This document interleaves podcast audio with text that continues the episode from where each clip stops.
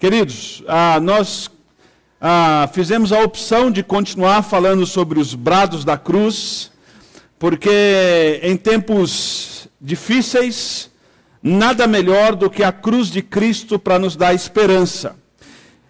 O brado desta noite está em João capítulo 19, os versos 28 ao verso 30. Propriamente, o brado ele se encontra no verso 28, mas nós vamos ler todo o texto para que a gente possa compreender um pouco melhor esse brado.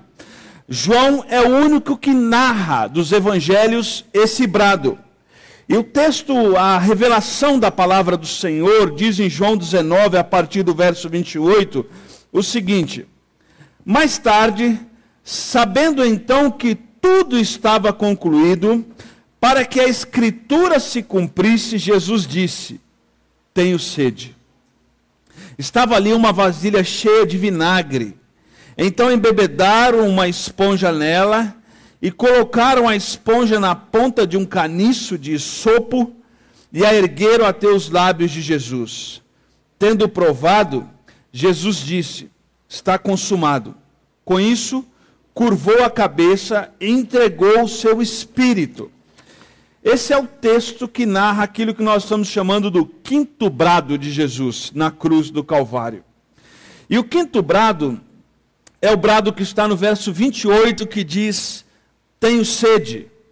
O texto de João 19, verso 28 diz que mais tarde, sabendo então que tudo estava concluído para que a escritura se cumprisse, Jesus disse: tenho sede. Aparentemente, quando nós olhamos para essa fala de Jesus, ela pode parecer ah, não ter muito sentido. A priori, esse texto, ele está respondendo a uma indagação do pensamento daquela época.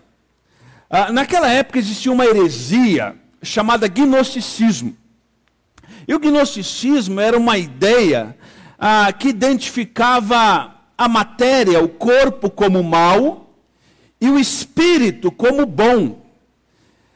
Logo, esse pensamento daquela época dizia o seguinte: se esse Deus que se chama Jesus, ele tem um corpo, ele não pode ser o Salvador, porque nele habita o mal. E se nele habita o mal, ele não tem condições de ser o nosso Salvador.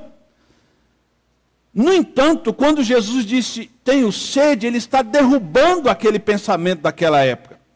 Porque ele está dizendo que ele nada mais é do que 100% Deus e 100% homem.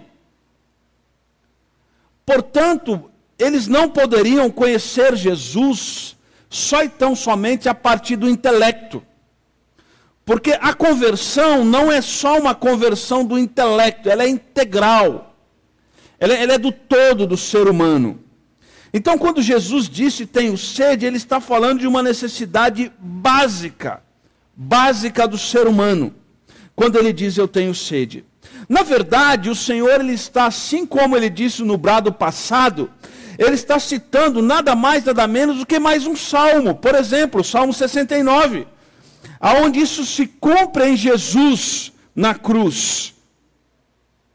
Naquele momento, naquele momento duro, naquele momento onde a ira do Senhor se manifestou, a ira do nosso Deus se manifesta sobre o nosso Senhor Jesus Cristo.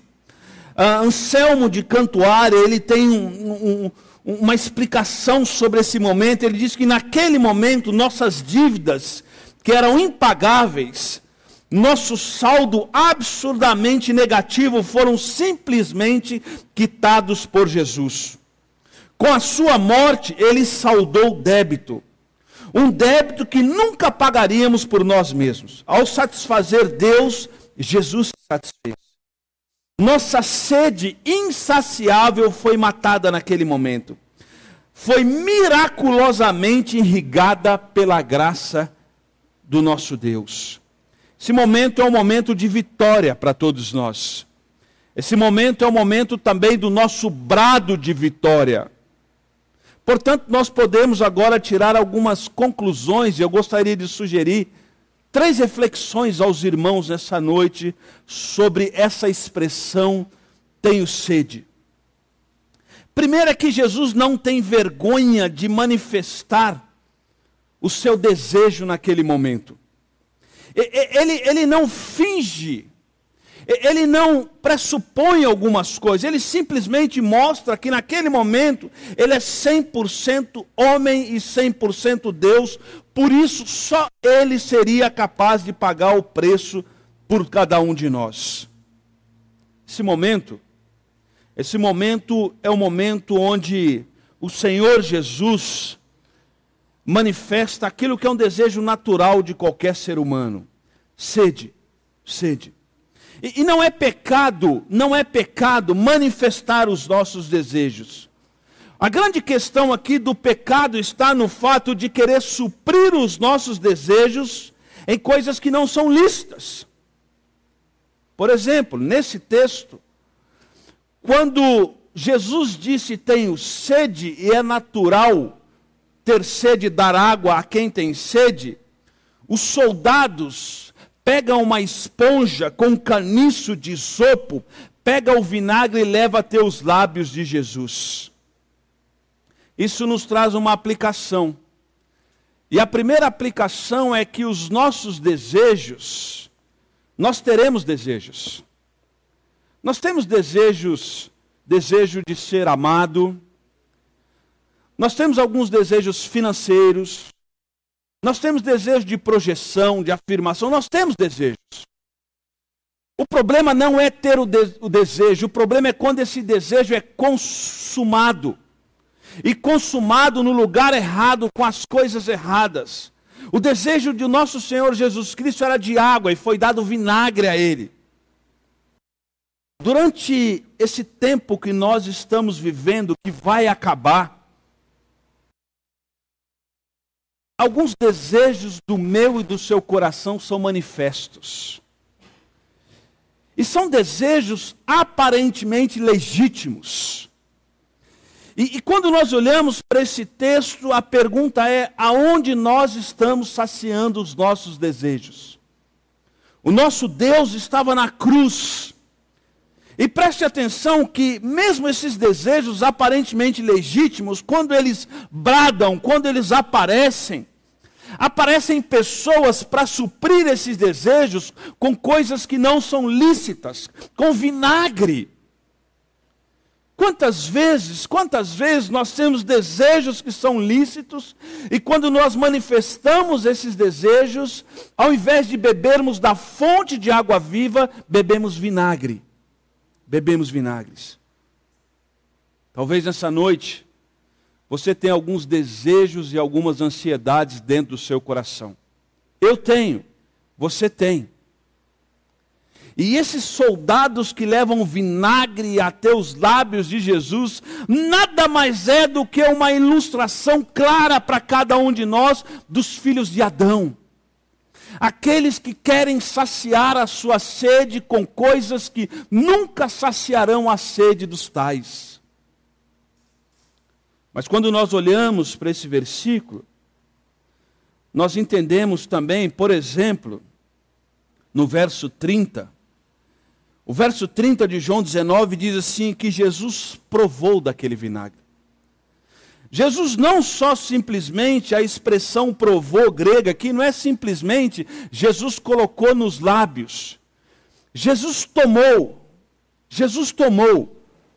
Mas Jesus tomou, por que, que Jesus tomou? Porque no verso 28 de, de João 19 diz que mais tarde, sabendo então que tudo estava concluído para que a Escritura se cumprisse,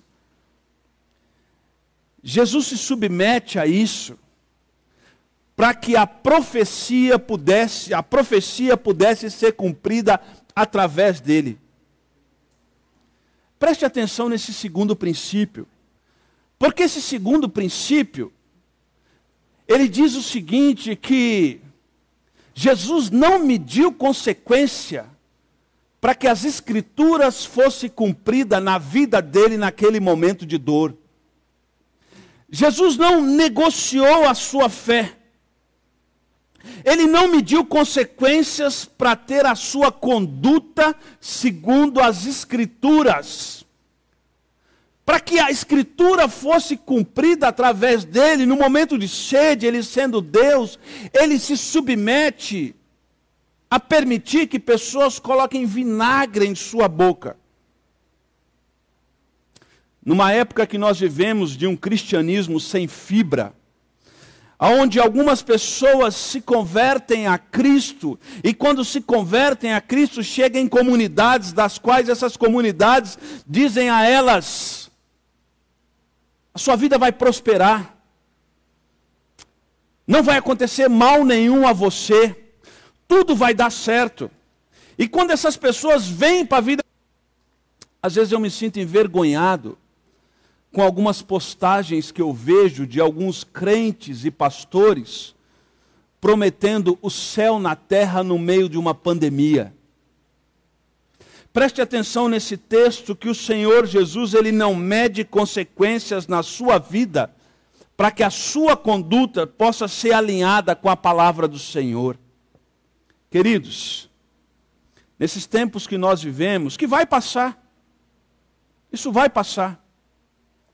Mas a questão não é se o tempo vai passar, a questão é: nós estamos mais próximos do Senhor em meio ao deserto.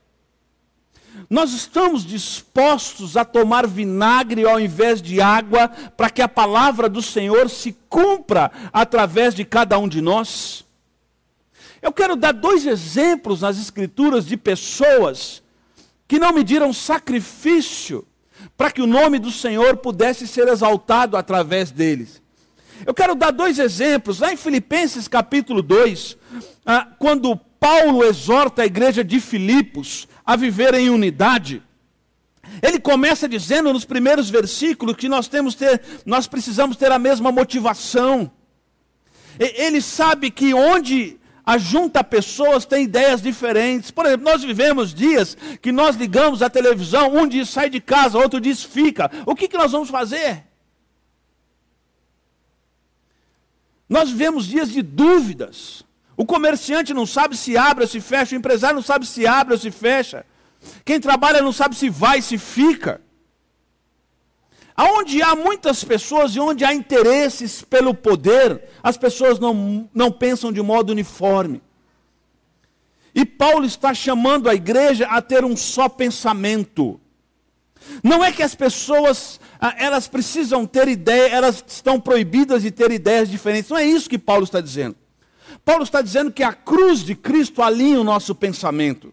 E agora a cruz de Cristo me faz abrir mão de alguns pressupostos, de algumas primícias e alguns vinagres, para continuar andando rumo àquele que é a fonte de água viva.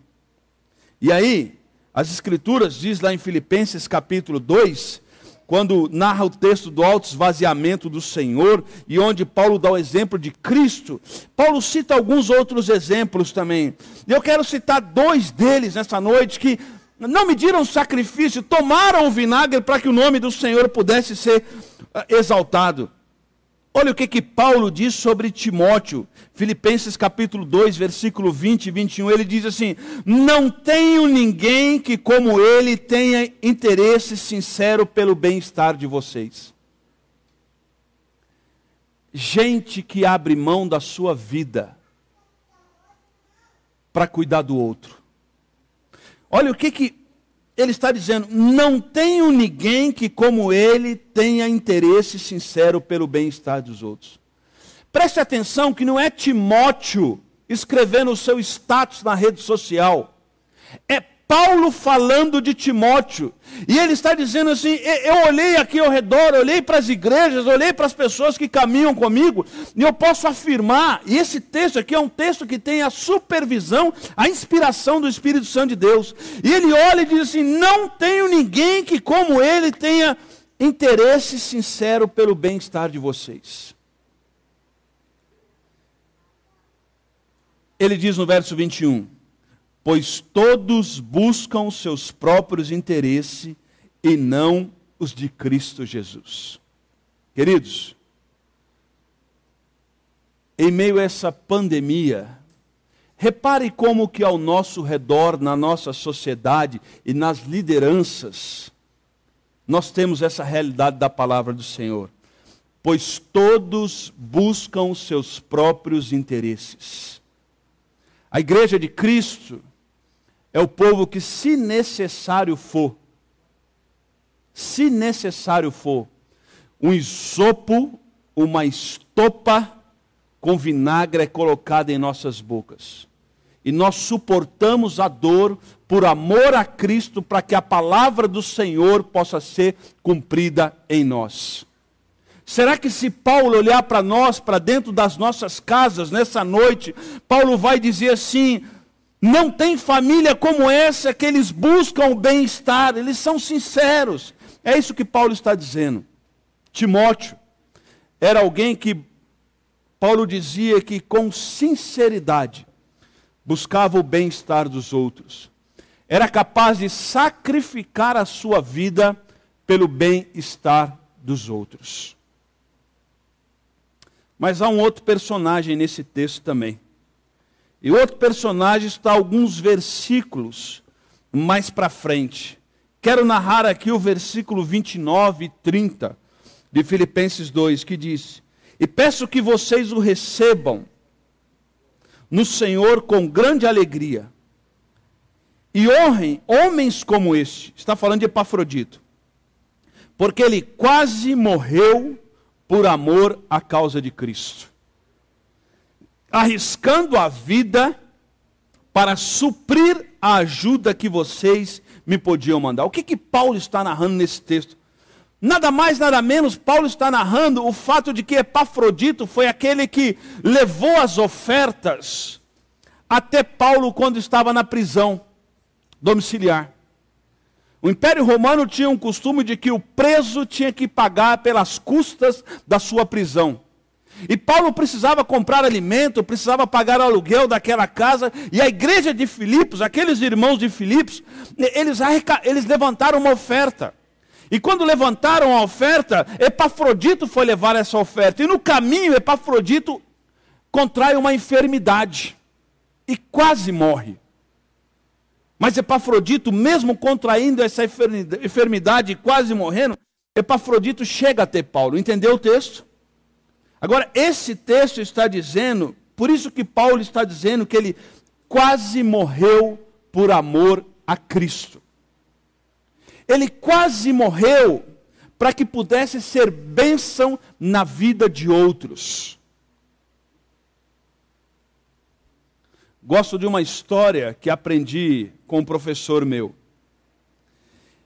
Ele diz que existe um prato que chama bife a cavalo. E o bife a cavalo, basicamente, ele tem três coisas que são muito atraentes. E ele diz o seguinte: sabe aquele ovo do bife a cavalo? O ovo do bife a cavalo, ele custou para a galinha um esforço para botar aquele ovo. Mas no bife a cavalo também ele tem o bacon. E o bacon custou a pele do porco. Mas o bife a cavalo ele tem também o bife. E ele diz que o bife custou a vida da vaca.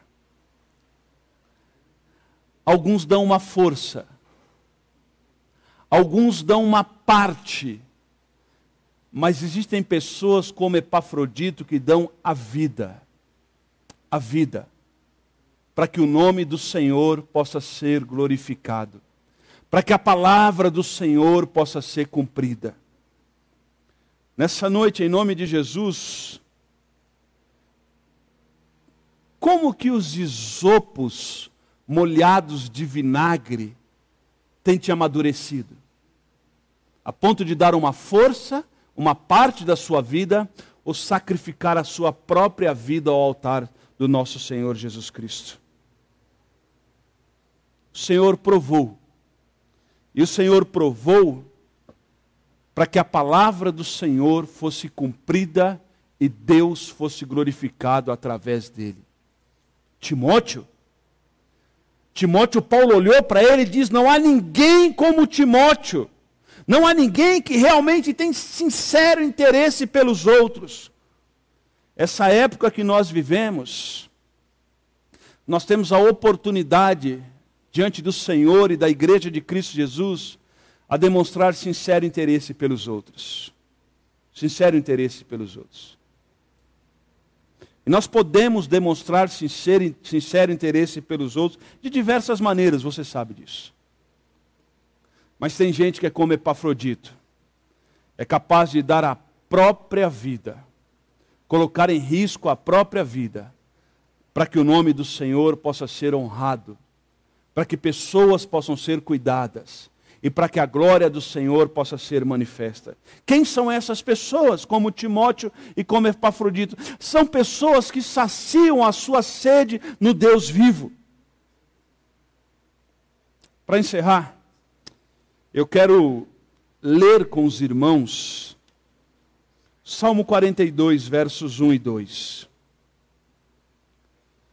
Salmo 42, verso 1 e 2 diz assim: Como a corça anseia por águas correntes, a minha alma anseia por ti, ó Deus. A minha alma tem sede de Deus, do Deus vivo. Quando poderei entrar para me apresentar a Deus? Salmo 42 está dizendo o seguinte: como a corça, a corça é o animal mais frágil para se andar no deserto. Esse texto está falando da minha e da sua fragilidade, do meu e do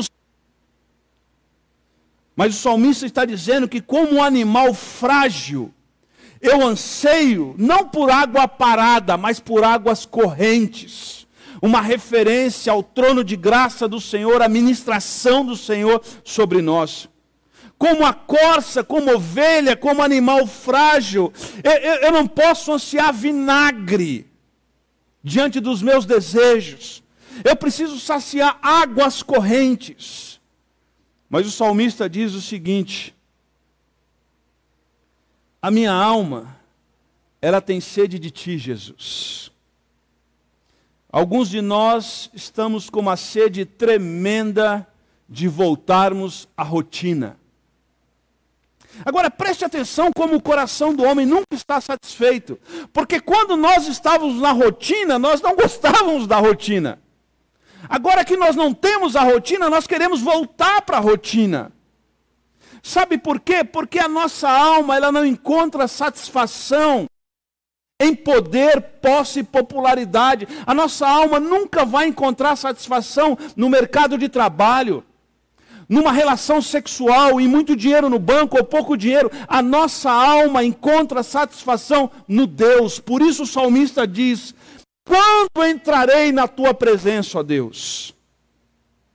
Eu queria dizer para você nessa noite que hoje nós podemos entrar na presença de Deus. E a nossa alma, como a corça, nessa noite, pode saciar-se em Deus. Não leve a sua vida inteira tomando vinagre. Lembre-se, o nosso Deus é a fonte de água viva. Nós temos desejos. E esses desejos faz, fazem parte da nossa composição, daquilo que Deus, como Deus nos fez. Mas esses desejos, eles só serão, só trarão glórias a Deus quando forem saciados no Deus que é a fonte de água viva. Por isso, nessa noite, em nome de Jesus, eu gostaria de te desafiar Sacie a sua ansiedade em Deus. Coloque nessa noite a sua esperança em Deus. Eu vejo pessoas tomando vinagres, ouvindo autoridades políticas que nunca estiveram, nunca tiveram interesse em pessoas e sim em poder. Isso é vinagre. Isso é vinagre. Sacie sua sede nessa noite no Deus vivo. Descanse no Senhor, espere no Senhor e contemple-o todos os dias que nós entramos na presença do Senhor. Descanse no Senhor, viva pelo Senhor. Recuse o vinagre e recuse aqueles que trazem vinagre, porque na cruz a nossa dívida que foi impagável, que era impagável, foi paga no Cristo que se fez 100% homem e 100% Deus. E está à destra do Pai e um dia virá nos buscar e controla toda a história e está cuidando de cada um de nós nessa noite. Em nome de Jesus, amém. Vamos orar. Senhor nosso Deus, nessa noite nós louvamos o teu santo nome. Nós louvamos o teu santo nome. Nós agradecemos ao Senhor. Louvamos ao Senhor nessa noite. Porque o Senhor é aquele que sara a nossa sede. O Senhor é aquele que cuida de nós. Pedimos perdão nessa noite, ó Deus.